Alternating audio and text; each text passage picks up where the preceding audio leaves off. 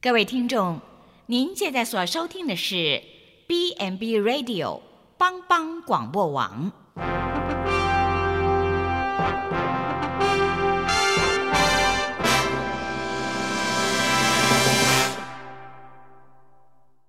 即将为您播出的是由李希昌主持的《由我照你》。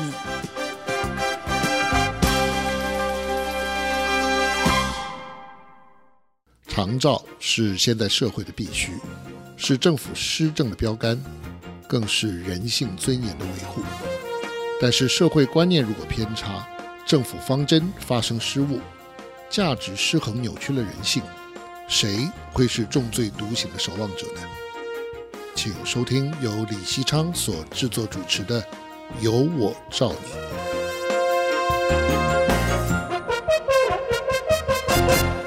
各位听众朋友，大家好，欢迎您收听帮帮广播网为您直播的《有我照你》节目，我是节目主持人李西昌。呃，今天我们呃要来谈原住民该不该主张照顾权这样的一个议题。好，大家知道，在长照二点零推动的这个过程当中，啊，我们发现原住民过去在医疗资源上面的弱势，哈，也持续的在长照领域发生。那么，因为原住民的部落的连接性很强，那政府常常有意无意的这个忽略，呃，这个他们的这个照顾的这个需求，所以呃，部落的原住民也常常必须用自力救济的方式。那很多的呃服务的提供可能不符法规，到处碰壁，那这是让我们觉得非常遗憾的事情。但是政府有没有办法把资源规划到位？做一个整整体的一个配套的措施，让这个服务的资源可以进入部落呢？那我们也不知道要等到何年何月哈。那原住民是不是可以用自己的方式来照顾自己的人，让服务先长出来？原乡的老人还能等吗？今天节目中，我们非常高兴邀请到国立屏东科技大学社会工作学系的许俊才副教授，他也是英国布莱顿大学哈健康与社会政策的博士。那同时呢，他本身也是呃这个排湾族的原住民哈，相信他可以从社工的专业和原住民族群生存发展的观点，给我们非常这个深刻的普呃这个评析。好，我们呃先欢迎呃这个徐老师。好，好，谢谢呃呃各位听众大家好哦，那我是，是呃屏东排湾族的贵。啊，故意是我排湾族的名字。那我自己的姓氏，呃，应该是说家名叫嘎西里谢。是，对，那很念不出来。很高兴有这个机会，就 是我们呃李希昌可以邀请我来上这样的一个电台节目。是，还是徐老师是这样哈，我们知道哈，政府最近这几年开始积极推动所谓的长照二点零，预算也从五十亿左右迅速提升到所谓的这个三百亿哈。但是我们很关心的是，原乡地区是否因此有足够的长照资源开始挹注呢？嗯，说实在的哈，我们呃很容易从所谓的经费的调，呃就是扩编，是好像觉得资源变多了，嗯嗯。那可是实际上，实际上的感触其实是呃。没有想象中的那么多。是，那我想有一个很重要的因素是在于，我们在整个呃长照二点零的呃推动过程里面，我们自己原住民族在这个呃推展的过程里面，我们的参与度，嗯，跟我们的主导性到底有多大？对。那刚刚就提到说，这个经费的扩张到底有多少实际？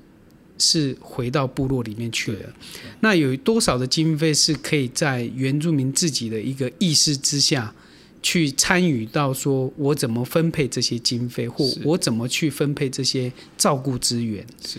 那如果这个没有有一个有效性的改变，那我们只不过是被迫接受，就是政府的一个照顾资源，说，那你需要被这样的照顾。是。那。呃，到底实际上我们原住民族在这样的一个扩大的预算里面，实际上我们分配到多少，其实是需要呃再重新思考一下的。是是，我我觉得这个实在是很要紧哈。有的时候真的我自己难免会有这样的感触哈，当这个表面上这些数字都喊得这么高，然后呢，同时呢，在这个接近选举的时候呢，又会变成是哇，台面上呃这个 拿来这个买票的一个 一个一个一个宣传哈。但是事实上，事实上我们很不乐见这种，特别是呃这些政治的人物把这一种。呃，我觉得是一种消费的行为，嗯、他怎么可以呃这样子去宣称哇？我们又这这边做什么？但是在真正在部落，在呃原乡的感受，常常很多资源真的是看得到吃不到，看得到用不到。我、嗯、我觉得这个其实有一点，我自己感觉有点恶质啊。好、嗯，那以身为汉人，我也有点罪恶感。我觉得说这是不对的。我们我们一能不能用他们真的呃？应该享有的、应该得到的这个资源的这个观点去看，而不是说我我啊，你们你们没有嘛，所以我不用，我就不用给了，不用播了。我觉得这个实在是让我觉得很很遗憾的一件事情。是是，确实是这样哦。那特别是刚刚呃有提到照顾权这件事情上面，那其实我就我的了解，有关于照顾权的呃想法，其实是希望一个很简单的概念，就是、嗯、呃。我们有没有这个机会把照顾的主导权回到我们自己部落的身上？是，也就是说，我们的老人需要什么样的照顾方式，什么样的照顾呃内涵，以及呃我们部落参与的形式，有多少的权利是回到我们自己身上？是，因为到目前我们大部分可以看得到的是，呃，不管是居家服务是。或者是呃日照，或者是呃相关的长照二点零的服务内容，基本上都是先从中央制定好的方式。嗯，那再来是我们人员的训练方式，嗯，也几乎都是有同我们所谓的呃统一规定。对，嗯，那同样的资格是。可是，其实，在部落，就像刚刚呃主持人提到的，其实我们有不同的文化观点，我们有不同的文化习惯。是。那我们到底有多少资源可以让我们自己用我们自己的方式，嗯，能够提供比较属于我们在地的，对，呃，生活方式来做老人照顾的工作或身障者的照顾工作。是。那目前为止，好像我们比较受限于整个法令。是。的规定。是，那甚至有些法令是无法突破的，嗯，而这个无法突破是受限于过去的殖民呃的制度而来的，嗯、例如说土地的问题，是。建物的问题，是。那可是问题，现在所有的长照服务都会受限于那个啊、呃、建物跟土地的规定，没有错。啊。可是这就会造成一个很严重的问题，就是。是当老人家需要照顾服务的时候，我们还在汲汲营营要处理所谓的建屋跟土地问题。是，老人走了，是土地跟建屋问题还没解决，没错。然后还在吵说怎么样才能调整制度或者调整规定。是，这个对于一个需要我们所谓的呃积极照顾服务的老人家而言，其实他是很难等到。我们法令改变的那一天，是，所以我们在谈所谓的照顾权这个权利的时候，我们有没有更多的想法？是我们这些法规，我们这些规定有没有可能是从部落的角度来去思考？是，那资源你可以就是说，某种程度上我们可以框列预算，而这个预算是由我们部落可以在地去呃依据现有的状况是。有时候你不要再跟我讲说土地什么问题，你不要再跟我讲说建物什么问题。我们当然知道安全第一，是很重要的是，如果不安全的话，我们为什么还住在那里？对对对对，即使不安全，当初也是你们集体让我们迁住到这个地 不安全的地方，所以我才说，我们常常受限于很多的法规规定。对，可是我们连主导的能力，呃，不是能力，而是说我们主导的那个机会都没有。对。所以我们才说，那个照顾权还给我们的意思是说，我们有没有更多的主导力量？对，去分配这些照顾的方式，去分配，呃，去去制定我们自己的照顾模式。对，嘿，所以大概大概是这样的一个一个想法。我我我想哈，我我我们根据过去医疗资源在原乡部件的历史哈，我们可以发现事实的结果就是城乡之间始终存在非常大的差距。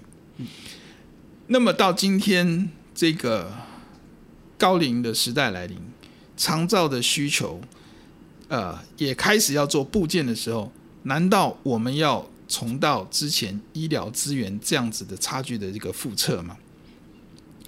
所以我觉得政府是不是仍然要坚持、哦，所谓我们常常讲这种天龙国的思维模式啊、永远是用过时的这种呃所谓的法律或法令的概念来去限制一个呃民族他们对于自己自身的这种呃。人人人伦或者是家庭的的这一个实际上的一个一个需求啊、呃，居然做了这么多的限制跟规范，嗯啊，我觉得这个其实是哦、呃、非常不公平。所以今天呃原住民的团体在主张表达所谓的这个还我照顾啊，这个主张这个照顾权，我要怎么样照顾我家的长辈，我应该有相当程度从文化从。呃，这种民族发展这个脉络里面来讲，应该有的权限、伦理的价值。那我不晓得政府能不能够看重这个部分，然后把这个应有的权利来还给我们的这个原住民朋友。那这边也想请教徐老师说，您知不知道在呃其他的国家有没有类似的这个状况？那当地或者当那些的国家，他们又是怎么样的做呢？可不可以成为我们的参考和借鉴？嗯，好，呃，谢谢主持人哦。那这其实有关于长照相关的议题，特别是在原住民族群，呃，我确实有去过一些国家。那我自己比较感受比较多的，然后是我曾经到过加拿大的一个原住民族自治区，是叫做尼什嘎。那我的感触比较多的原因是在于，在这样的一个自治区，他们比较可以充分发挥自己的一个想法，是跟整个资源配置的一个一个权力主导。嗯、那特别是我待在那边一段时间，那可以看得到他们的照顾不是在讲老人的照顾而已。那更重要是大家一起照顾这件事情。是。那而且这个照顾不是把老人视为被照顾者。哦，是。因为老人并不是没有用。是。老人他本身就有非常多的能力跟知识。是。而这些都可以转化成他照顾其他人的一种能量。是。或力量。那。我自己在那边待的呃那一段期间，其实接待我的其实就是一个接近我们讲说六十五岁的一个老人家。是。可是他给我的感受是，在这样的一个自治区里面，大家彼此是互相照顾的，没有谁是绝对的被照顾者，是。没有谁是绝对的照顾者，是。因为大家彼此都是像一家人一样。对。那。所所以，诶、欸，其实那个资源的配置就会变成是由地方自治政府来做一个呃，我们讲说规划。那甚至我的呃，我在那边那一段期间，呃，我的理解了哈，我的理解是，嗯、呃，像我在的待的那个村落，嗯，他们的村长是他们所谓的，就是我们所谓的村长，其实是部落聘的。哦，哇。那他们告诉我的想法是说，其实这个村长就有点像是 CEO 哦，是。那这个 CEO 能不能做好他把一个村落的发展跟照顾工作做好？是。如果做不好，就 fire 掉。哇，所以他是有压力的。是是是。对，那可是他们每四年或五年就要提出一个社区发展的几个计划，所以由这个 CEO 开始做。呃，我们讲说资料的收集，所以他们会分成长老会议，嗯，会有青少年会议跟妇女会议，是。然后，会依据你不同群体的需求，先提出你的想法，是，然后由这个呃村长这个 CEO 是。跟其他他的工作团队把这些意见会诊之后，来写成一个社区发展的一个计划啊，包含照顾工作跟基础建设发展工作。然后他写好这个计划之后，会再召开一次社区的会议，然后让我们所有社区的民众都知道。这个 CEO 所规划未来五年或未来四年，在这个村落要做的事情，是村落的民众都同意之后，这个计划才会送到自治政府。是，然后那个预算是由这个 CEO 所编列的，而且是村民都都呃都同意配置的方式。是，然后才由自治政府呃通过预算之后，把资源再回到村落里面去做这样的一个发展工作。是，是啊，这个就是非常具有。自主权是，而且自我管理是，嘿，所以这个是我在这个地方所看到非常令我觉得很很有很有感觉的一个地方。是是是是，是哇！我听老师这样讲，我真的觉得说这个是是太棒了哈！这个呃，这个这个完全是自自主，好自主的管理。那么。而且不是，而且我觉得他的观念已经非常的先进。我们真的不要觉得说，哦，这是部落里面的这个一个方式，呃呃，这个没有经过所谓专家学者规划呃参与。但是其实他非常的先进，他已经把呃。全全龄都考虑进去，而且整个社区的发展可能都一起规划。是，它就是现在最先进所谓的这种社区共生的一个概念。它不是只 focus 在老人这个族群，我、嗯哦、把他们标记出来哦，他们需要照顾，所以我们只是 focus 在他们身上，完全不是。它是整个村落、整个社区要一起的发展，然后他们都是只是其中的一个环节，大家都要互相的帮助。那我觉得这其中也有一个很重要的关键是。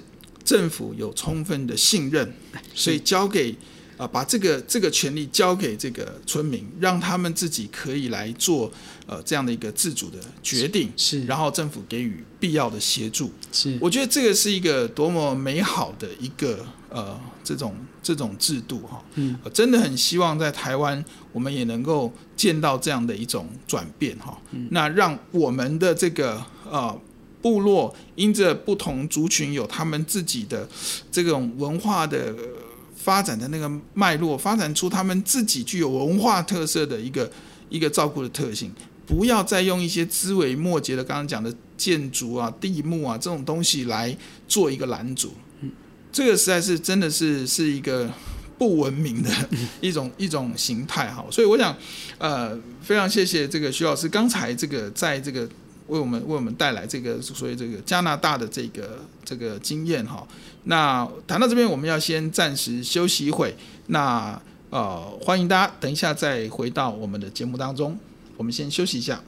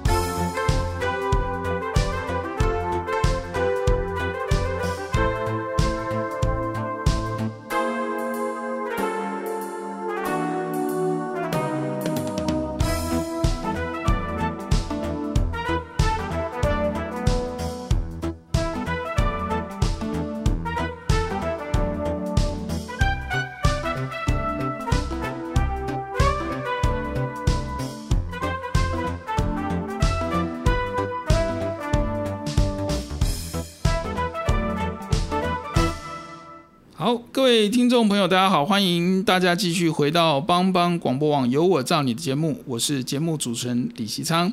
我们今天很高兴啊、请到这个屏东科技大学许俊才副教授来为我们谈原住民该不该主张照顾权这样的一个议题。呃，徐老师，我们刚才谈到了这个。呃，国外的一些经验哈，那我们看到也蛮羡慕人家的这个政府对于这个部落的这个自治的充分的尊重、授权、信任哈。那我也很想了解，我们目前台湾的政府对于原住民主张的这个照顾权，他们究竟是怎么样回应啊？嗯、那在中央有呃原住民的立委，有原民会，还有这个长照的主管机关卫福部，嗯、那么他们对于原住民争取照顾权这件事情上，他们有什么样的这个不同的立场吗？可不可以请老师帮我们分析？好，呃，说分析不敢，然后就我自己的一个观察。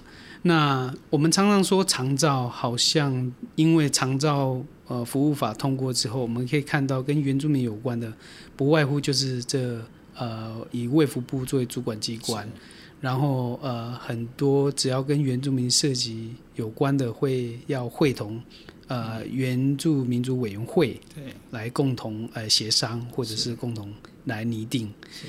那，呃，看起来很容易，嗯，那我也知道，其实，在过去，呃，卫生福利部跟原民会也弄了一个平台，是，就是长照平台，是，是原住民的长照平台，是。那也针对原住民的议题，在相关的执行上有提供很多的一个协商会议。嗯嗯、那其实就我的观察，后来发现是。我们常常只关心到呃，卫福部应该要扮演什么角色，嗯、然后原民会应该要扮演何种角色。是，可是实际上我们谈到长照的时候，呃，它其实涉及到的问题，嗯，却不是只有卫福部是跟远明会。对，就像刚刚我提到尼许卡的那个案例，是，呃，人家是以。全村落涉及到的议题，一起来做规划跟发展。是，实际上我们虽然做长照，嗯，可是实际上它就面临了很多相关部会的议题。没错，像例如说劳动部，对，例如说呃那个教育部，是，例如说营建署，营建署，对。我的意思是说，像刚刚讲到，只要谈到。照顾这件事情，第一个想到现在长照都是以我们讲说那个长长照机构设立的一个一个规范。对，那这个就会涉及到建物土地的问题。没错。然后，可是原乡没有什么太多的建物，而且是闲置的建物。对。那如果说你看得到闲置建物，就会涉及到教育部，为什么有闲置的学校？是。所以实际上，我们虽然讲长照，嗯嗯，可是实际上它所涉及到的议题却是非常跨部会的议题。对，有时候卫福部，我们也必须坦白讲，有时候他真的会觉得他也无无力，嗯哼，因为有一些呃那个我们讲说权责不在卫福部手上，那不过。我知道卫福部也很努力，想要会同原民会来针对原住民的一些长照，能够呃能够解决现行的一些困境。那不过，其实除了中央部会之外，还涉及到地方政府。是。那我们就目前所看到的，就是中央各部会之间有很多必须要协调，跟寻求共识的地方。这个部分其实就已经很困难了。对。如果又涉及到中央跟地方，对，又是一个难题。是，所以其实呃，我觉得如果未来要把这样的一个事情做一个比较妥善的处理，是呃，真的可能要有一个事权统一的机构，不管是原民会自己要扛起这个责任，还是说卫福部，因为就从现在的长照法，其实是以卫福部为主，是，那会同原住民族。委员会来做相关的一个制定，是。那可是实际上，其他部会不在长照法里面，是。那各机关会依据他自己的法规，他有一定的，是。我们讲说，呃呃，限制，是。他没办法，就是没办法，是。那地方政府就要看地方首长的态度，是。有一些土地建物的问题，有时候地方主管机关他自己呃，就是法律的解释。是，有时候会有他们自己的见解，嗯，哎，所以有我我们常常会遇到一个现象，就是有些县市政府说 OK，可是有些地方是说不 OK 的，嗯，那这些变成是呃，你如果住到那个 OK 的地方，那个运气好，运气好 啊！你知道那个主管那个地方政府说不 OK，那你就是啊呃算算算你倒霉吗？还是怎么样？就觉得好像一一个一个一个台湾有好多不同的一个服务的一个输送。那我觉得对原住民族来讲，其实被切割了好几块。是那。呃，可是我在呃想的是说，我们真的要推动长照这件事情，嗯、立法委员真的要好好思考一下，从过去到现在不断遇到的基本问题，嗯、那个就是土地跟建物的问题。是，因为这个如果没有解决，其实、嗯、呃所谓的长照服务或机构设置办法，其实你都很难再继续推动下去。是，是那。即即使我说即使了哈，有一些呃地方确实有一些突破，可是他如果不能够通盘考量各地方，让各地方县市政府能够有个依循说，说啊这样可以，嗯哼，他其实也有时候会没有肩膀愿意扛下来这样的责任，是，所以这个是呃，我觉得就从中央的立法是。修法的一个想法。可以针对于原乡地区通盘考量，嗯，从过去的建物土地问题做一个调整。是，那因为有一些权责会在不同部会，所以这个需要跨部会的一个协调跟协商。是，那我相信长照会遇到这个问题，以后嗯也会遇到类似的问题。是，我说像教育的问题啦，是，像例如说现在不是有很多的实呃，我们讲说呃民族教育的实验是。也会遇到相关的一个啊，我们讲说像是教育实施措施的一个状况。嗯、那我们只不过是期待说，呃，卫福部跟原民会就以中央机关来看，嗯，大家可以真的不要再区，呃，不是说区分，就是一直区隔说这个是你的，嗯、这个是我的，是，而是这个是我们一起的，对对。那立法委员应该是站在协助排除是。法规限制的那一个部分，那当然是行政单位也应该提出一个可行的措施，是，要不然永远都是僵在那边，是。没办法去动，是，然后那个呃，我们只能在现有的法律框架里面去去做所谓的服务，是，可这个框架一旦没办法突破，其实。那个内容跟服务品质，或者是那种所谓的主导权，就不会出现。是，是那因地制宜的那个力量，其实也就不会被凸显出来。是，嘿，所以这大概是我我针对这个是的一个想法。我想老师谈的呃非常关键哈。那我想从，但是从这个民众的心声来讲，我想不得不说，政府要让我们等多久？好，他可能不能不能想象或者不能管说管理中央跟地方你们争什么哈，重要是我就是没有办法处理好我现在所面临所需要的照顾的需求的问题，是到底还要让我们等多久？等我们的长辈都凋零了吗？好，你才要去解决这样的问题吗？那我想。这个真的是值得我们这些政府、这些为官的人可以要深深的去思考。好，那过去我们的呃也看到很多的例子跟经验，就是呃，比方说呃，我们这边这个原乡的这个呃呃家庭托顾服务需要这个呃这个法规的松绑，在建筑物的这个部分，因为知道很多的呃原乡的房子是。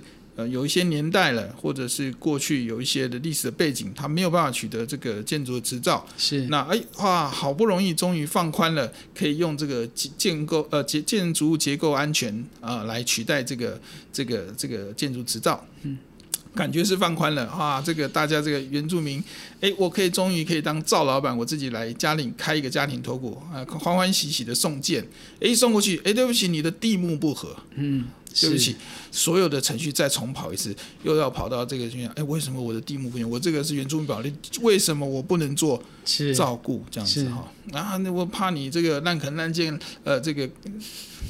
很多的这种理由呃推辞又开始了。那所以呢，我们又要再去花个三年五年去沟通，然后去跑嘛，然后就再等政府部门呃某个部门终于呃决定说好，那我来出一个解释函令哈。嗯，我觉得真的是旷日费时。是。那刚刚老师提到的是中央。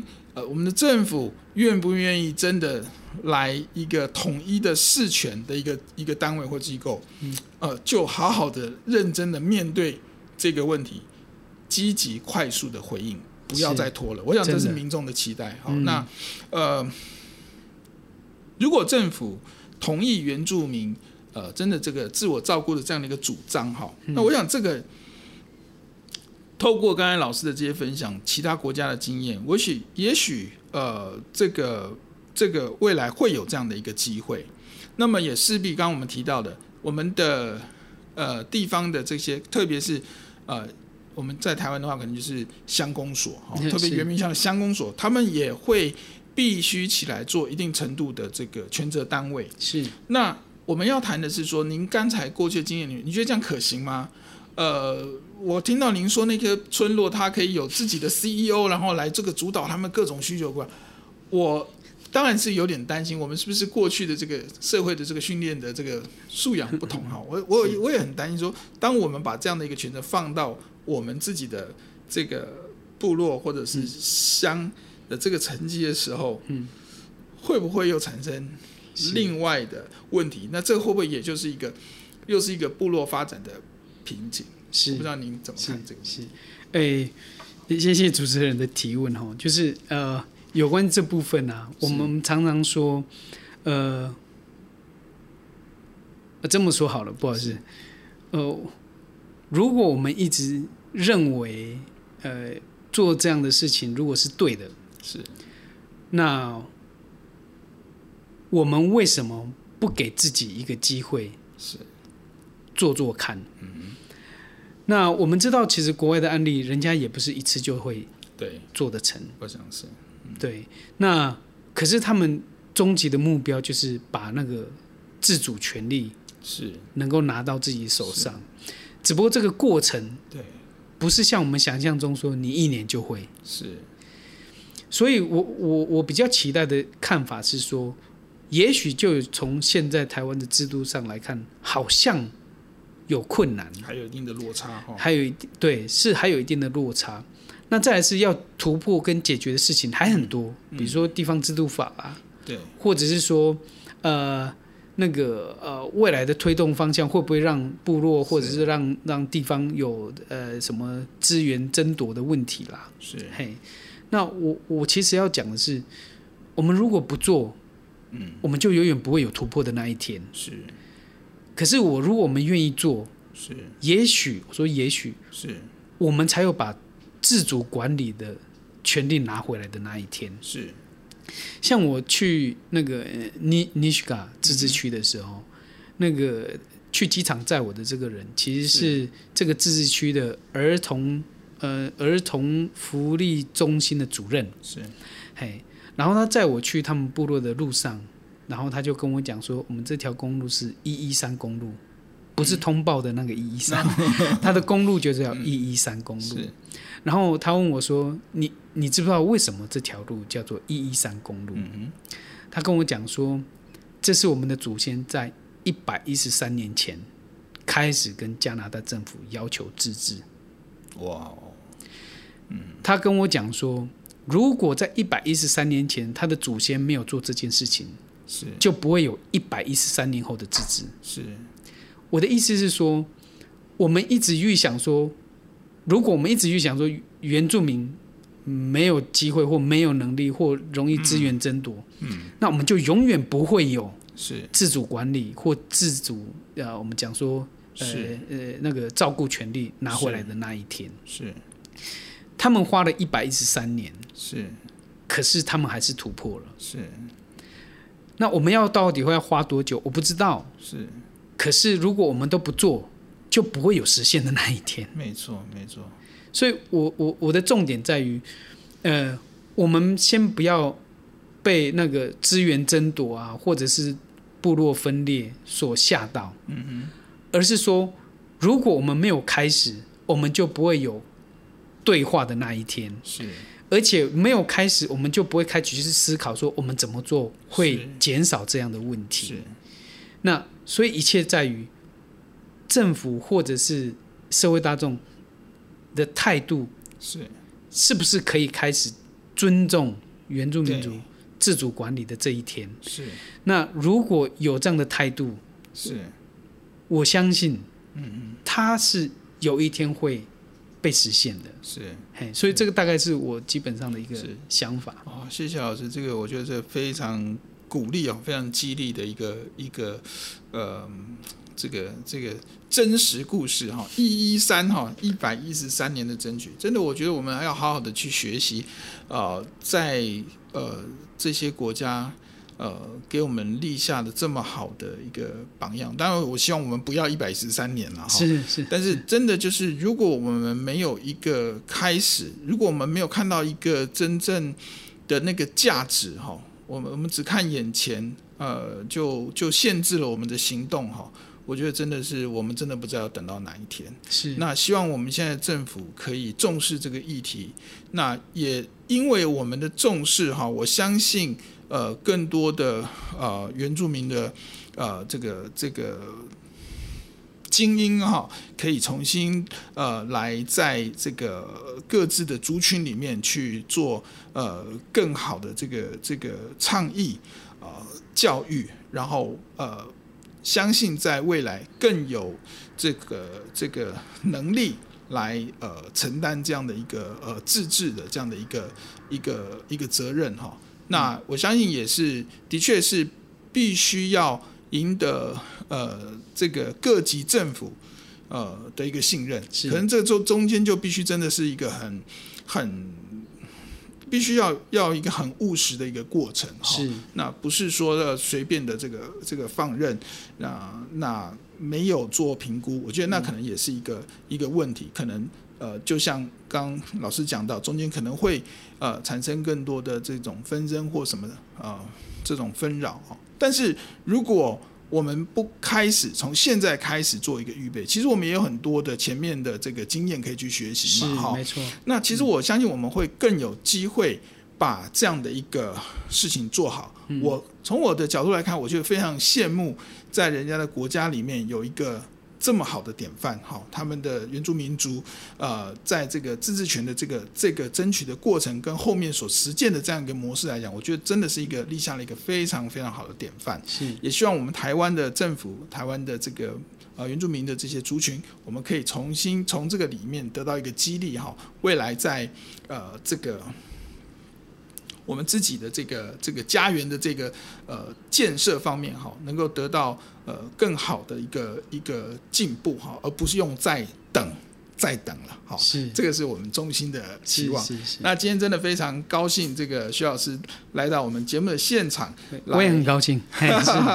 好，各位听众朋友，我们非常谢谢您今天收听帮帮广播网有我造你的节目。我们下周同一时间欢迎大家继续啊、呃、来到我们节目来收听我们的这个呃帮帮网为各位所预备的各样的这个议题，呃欢迎大家的参与。谢谢大家，谢谢大家，谢谢谢谢。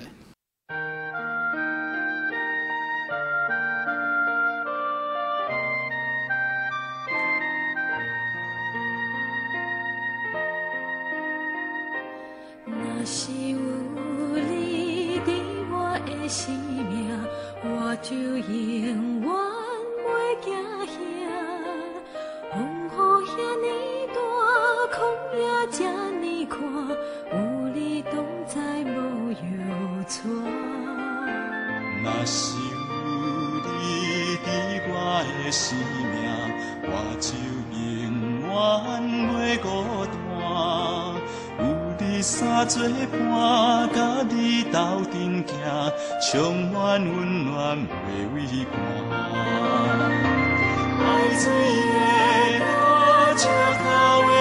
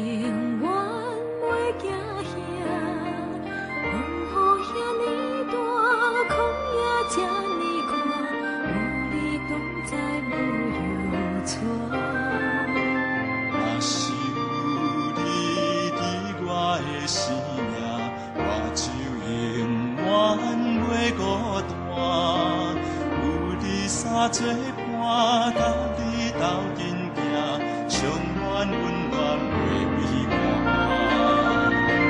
海水